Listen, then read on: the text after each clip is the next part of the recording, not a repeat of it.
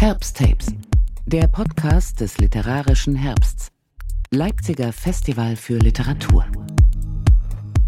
Literaturfestivals sind wie gestohlene Nasen, schreibt Clemens J. Setz in Der Trost runder Dinge. Literaturfestivals sind wie gestohlene Nasen? Wie jetzt? Wieder einer dieser Setz Sätze voller doppelter Böden, die einen mit der Zunge schnalzen lassen. Literaturfestivals sind aber auch die Spannung zwischen Publikum und Autoren, das Feedback, Nähe und Spontanität, die kostbaren Momente der Gemeinschaft. Nachdem das Virus dem Literaturbetrieb, wie wir ihn kannten, lange den Stecker gezogen hat, ist die Sehnsucht nach Literatur zum Anfassen, so empfinde ich es, größer geworden. Herzlich willkommen zur zweiten Folge der Herbsttapes. Mein Name ist Isabel Lehn und ich möchte euch bis zum nächsten literarischen Herbst Ende Oktober im Wochenrhythmus einige der spannendsten Lesungen und Autorinnenbegegnungen des Festivaljahrgangs 2020 präsentieren. In der letzten Folge waren wir bei Beste erste Bücher, dem großen Abend der Romandebüts im Ostpassagentheater. Wir kehren in den Saal überm Aldi-Markt in der Eisenbahnstraße zurück und erleben heute Verena Kessler, die aus ihrem 2020 bei Hansa Berlin erschienenen Romandebüt liest. Verena wurde 1988 in Hamburg geboren und studierte am Deutschen Literaturinstitut in Leipzig, wo sie inzwischen auch lebt. Jörn Dege führt in Die Gespenster von Demin, so der Titel ihres Romans, ein. Ein Buch, äh, das wirklich von Kontrasten lebt. Äh, die Perspektive, die Erzählperspektive wechselt zwischen der greisen Frau Dohlberg, die kurz vor dem Umzug ins Altersheim steht, und der 15-jährigen Larry, die unbedingt Kriegsreporterin werden will und sich deshalb selbst einem Abhärtungstraining auferlegt. Entsprechend wechselt der Ton zwischen einer von Trauer durchzogenen Erinnerungsprosa und einer pseudo abgeklärten Coming-of-Age-Sound äh, so hin und her. Mal Blick zurück, Blick nach vorne. Das ist wirklich ein Kontrast, der durch den gekonnten Einsatz von literarischen Mitteln noch verstärkt wird und dadurch so eine ganz eigenwillige Dynamik entwickelt im Laufe des Romans. Äh, die beiden sind Nachbarn, Nachbarinnen und leben in Demin in äh, Vorpommern. Das ist zwischen Waren, Möritz und Rostock. Das klingt jetzt erstmal harmlos, aber Demin ist ein Ort, äh, an dem sozusagen die Gespenster der Gegenwart auf eine ganz besondere Art mit den Toten der Vergangenheit verknüpft sind. Äh, denn hier ereignete sich der größte Massensuizid der deutschen Geschichte. Am Ende des Zweiten Weltkriegs nahmen sich in dieser beschaulichen Kleinstadt Hunderte das Leben. Alte und junge, Frauen und Kinder aus Furcht vor den Russen und auf ganz unterschiedliche Art und Weise. Frau Dohlberg hat das miterlebt äh, und überlebt. Äh, Larry dagegen arbeitet zwar auf dem Friedhof, wo sich auch dieses Massengrab befindet, hat aber völlig andere, äußerst diesseitige Probleme. Und ich glaube, es liegt nicht zuletzt an dieser äh, glaubhaften Teenagerfigur, dass die literarische Aufarbeitung eines so krassen Ereignisses auf so beeindruckende Art gelingt. Gelungen ist das Verena Kessler, die mit äh, Die Gespenster von Demin äh, für den Aspektepreis für das beste Debüt nominiert war und jetzt hier daraus vorliest. Applaus für Verena Kessler. Ich lese vom Anfang und es geht los mit Larry.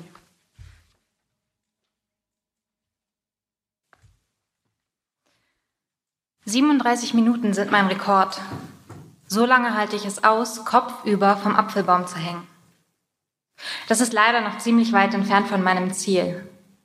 David Blaine hing mal 60 Stunden kopfüber im Central Park.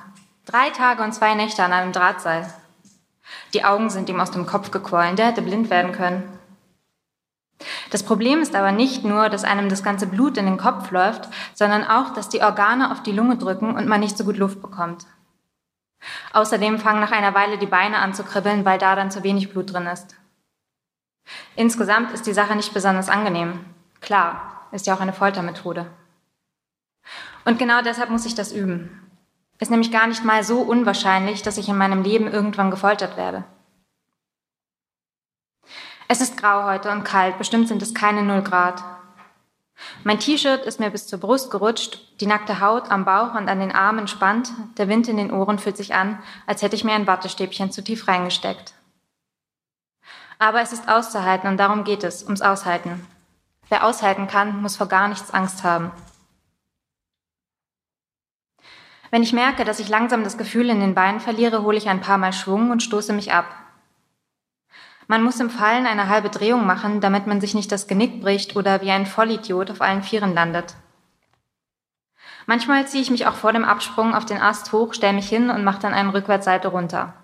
Einfache Sache. Sieht aber nicht jeder so. Als ich das mal im Sportunterricht machen wollte, von der obersten Stufe der Sprossenwand runter, hat sich mein Sportlehrer total aufgeregt hat einen knallroten Kopf bekommen, ungefähr in der Farbe seiner lächerlichen Turnhose und gebrüllt, dass ich da sofort, aber sofort, Fräulein, wieder runterkommen soll. Ob ich uns alle unglücklich machen will, völlig übertrieben. Ich habe das hier bei uns im Garten bestimmt schon tausendmal gemacht und keiner war unglücklich. Gut, glücklich war auch keiner, aber wer ist in dieser Stadt schon glücklich? Larissa! Meine Mutter ruft mich. Sie ist die Einzige, die mich so nennt. Allen anderen habe ich beigebracht, Larry zu sagen. Das Problem mit Larissa ist nämlich, dass es sich auf Pisser reimt. Hat meine Mutter mal wieder nicht nachgedacht. Denken ist insgesamt nicht so ihr Ding. Ich habe sie das natürlich gefragt, also warum sie sich gerade für diesen Namen entschieden haben, wie sie überhaupt darauf gekommen sind, ob sie jemanden kannten, der so hieß und welche Namen noch im Rennen waren. Schließlich muss man die Hintergründe kennen. Aber sie hat gesagt, dass sie sich daran nicht mehr erinnern kann. Das sagt sie immer, wenn sie eine Frage nicht beantworten will, weiß ich nicht mehr oder das ist schon so lange her. Larissa! Wenn sie will, dass ich reinkomme, ruft sie. Niemals würde sie sich die Mühe machen, die Tür zum Garten zu öffnen, herauszukommen und mich höflich zu bitten. Lieber macht sie sich die Stimmbänder kaputt. Ich hole Schwung, pendle mich ein bisschen ein. Sind bestimmt noch keine 25 Minuten. Eins, Ganz schöne Verschwendung von Lebenszeit, das jetzt abzubrechen. Zwei, habe aber gerade auch keine Lust, mich mit meiner Mutter anzulegen. Man muss wissen, wofür es sich zu streiten lohnt. Drei, Absprung. Ich lande auf den Füßen. Das Gras unter meinen Schuhen ist mit Frost überzogen und knirscht. Kurz wird mir ein bisschen schwarz vor Augen, es flimmert und meine Knie fühlen sich weich an. Aber ich fange mich schnell wieder. Übungssache. Larissa! Ich halte die Stoppuhr an. 2456. Das Mädchen hängt wieder im Baum, denkt sie und schüttelt darüber den Kopf. Nur ganz leicht, nur für sich. Sie ist niemand, der sich in die Angelegenheiten anderer einmischt. Auch wenn sie von ihrem Schlafzimmerfenster aus rüber in den Garten der Nachbarn sehen kann, auch wenn das Mädchen da mit nacktem Bauch hängt bei dieser Kälte und die Haare beinahe den schmutzigen Boden berühren. Warum die Mutter nichts dazu sagt, fragt sie sich. Sie scheint doch zu Hause zu sein. Das Auto steht in der Einfahrt, wie immer. Seit der Mann weg ist, hat sie nicht mehr in der Garage geparkt. Ewig ist das schon her, dass der weg ist. Da war das Mädchen noch ganz klein. Sie spürt einen Stich im Kreuz und fragt sich, wie lange sie schon hier am Fenster steht.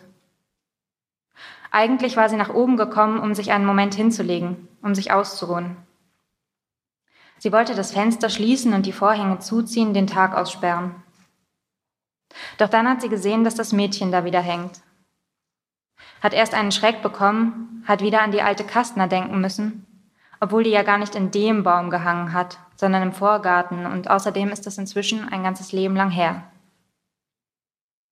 Sie schüttelt den Kopf, diesmal über sich selbst, weil ihr auffällt, dass sie die alte Kastner in Gedanken immer noch die alte Kastner nennt. Dabei ist sie längst älter als die Kastner bei ihrem Tod, 90 Jahre schon. Manchmal kann sie es selbst nicht glauben, dann wieder ist es nicht zu leugnen. Neulich erst vor zwei Wochen ist sie die letzten drei Stufen der Treppe in ihrem Haus hinuntergefallen. Sie hatte für einen kurzen Moment den Halt verloren, die Knie haben einfach nachgegeben und schon lag sie da, unglücklich verdreht, mit einer geprellten Hüfte und konnte sich nicht bewegen. Sie weiß nicht, was passiert wäre, hätte Stefan sie nicht gefunden. Wäre er nicht ausgerechnet an diesem Tag vorbeigekommen, um nach ihrem Abfluss in der Küche zu sehen. Geschimpft hat er, was sie für Sachen mache. Dabei muss der gerade reden, der macht ja selber Sachen. Und im Gegensatz zu ihr macht er sie mit Absicht. Wieder schüttelt sie den Kopf. Daran will sie gar nicht denken, das hat sie so für sich entschieden, dass sie sich da nicht einmischt. Am nächsten Tag hat er den Umzug vorgeschlagen ist extra nochmal vorbeigekommen und hatte drei Broschüren mitgebracht, als ob sie die Seniorenheime hier nicht kennen würde. Kommt gar nicht in Frage, hat sie gesagt, und dass sie dieses Haus nur mit den Füßen voraus verlassen wird.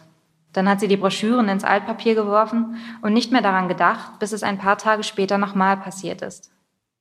Diesmal ist sie in einen Beistelltisch aus Glas gefallen.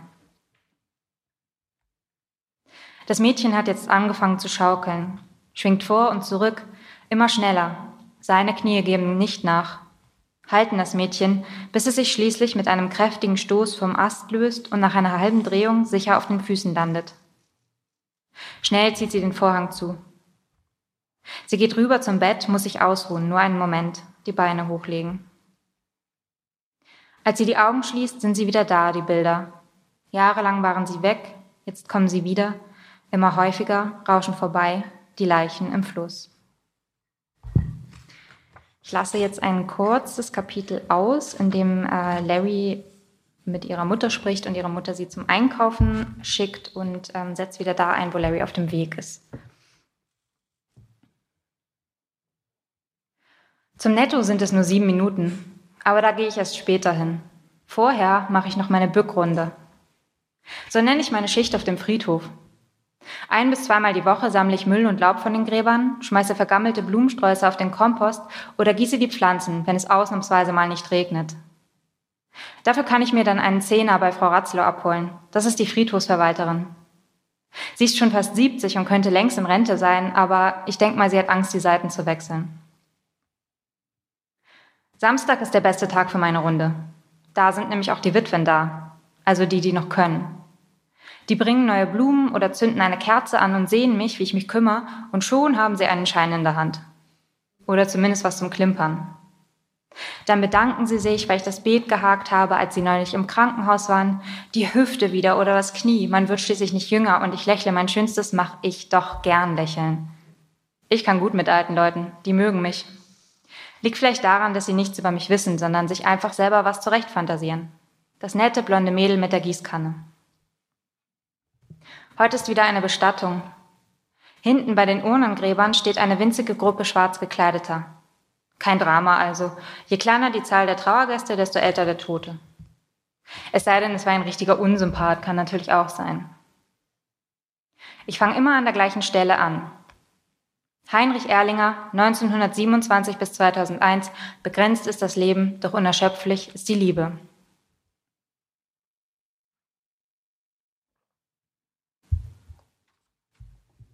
Auf den Gräbern direkt an der Mauer liegt oft Müll.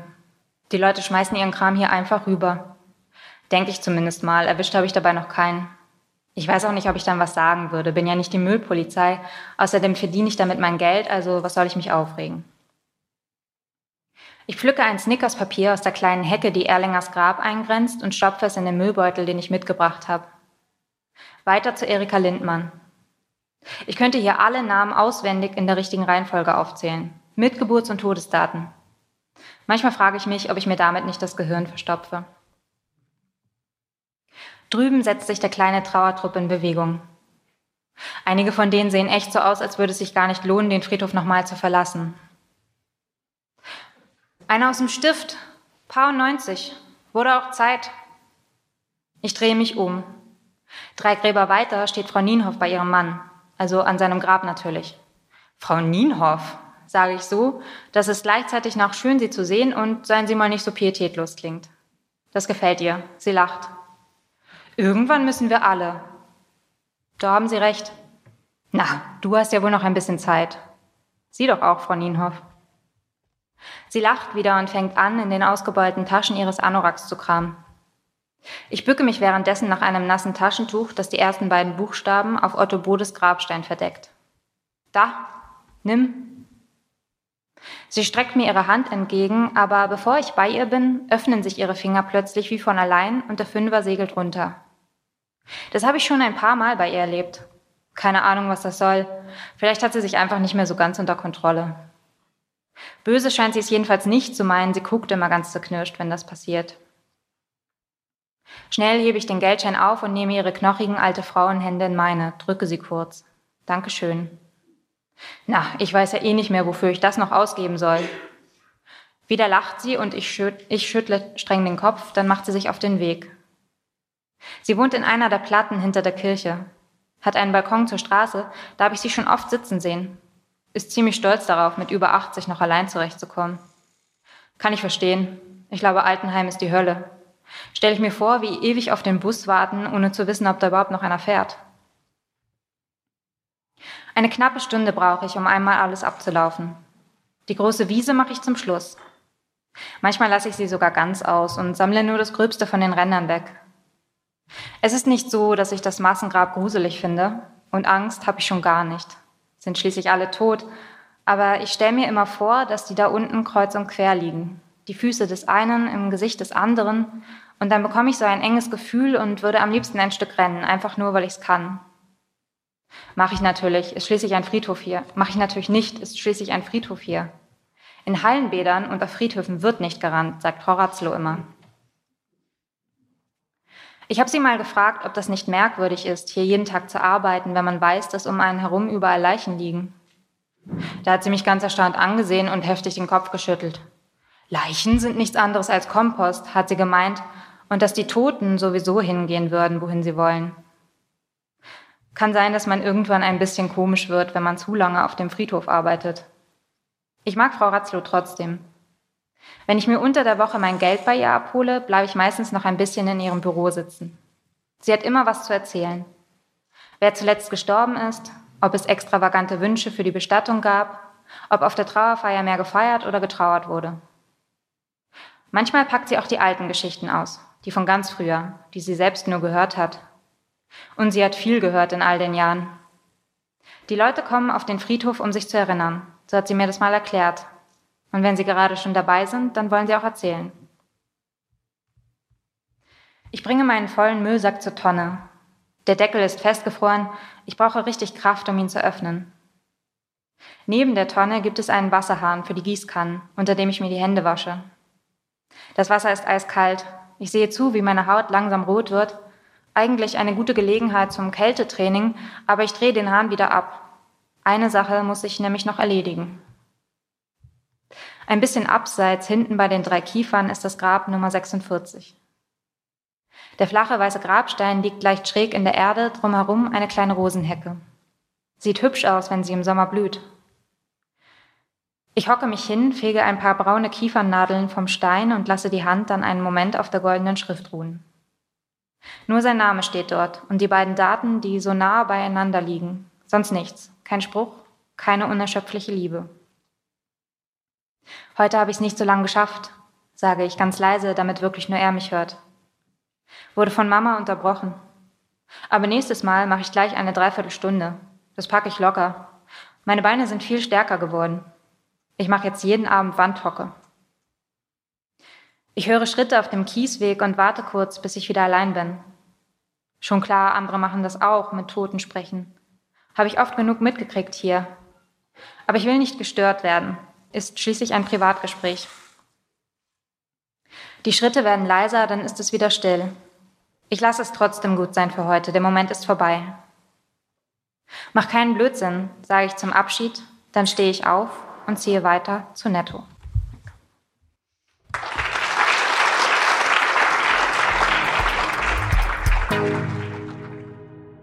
Geht's euch auch so? Eigentlich möchte man noch sehr viel mehr von Larry, Timo und all den anderen erfahren. Mit Die Gespenster von Demin, erschienen bei Hansa Berlin, ist Verena Kessler nicht nur ein eingängiges, sondern auch ein erstaunlich reifes Debüt gelungen. Ein Roman über die Abgründe deutscher Geschichte, die Sprachlosigkeit zwischen den Generationen und die Möglichkeit, sie zu überwinden die Gespenster des literarischen Herbstes und vielleicht auch die ein oder andere gestohlene Nase holen wir in einer Woche wieder für euch aus dem Fundus. In der nächsten Folge unserer Herbsttapes. Bis zum Start des neuen Festivals am 25. Oktober gibt es hier eindrückliche Momente aus dem Vorjahr zum Nachhören. Über Anregungen, Lob, aber auch Kritik an diesem Podcast freuen wir uns unter info at literarischer-herbst.com Informationen zum Programm und Tickets in der Woche vom 25. auf den 31. Oktober findet ihr unter literarischer-herbst.com. Wenn euch diese Folge gefallen hat und ihr die Herbsttapes künftig nicht mehr verpassen wollt, könnt ihr uns auf Spotify und Co abonnieren und gern auch liken. Ich bin Isabel Lehn. Euch allen eine gute Zeit. Auf bald. Herbsttapes, der Podcast des literarischen Herbsts. Leipziger Festival für Literatur.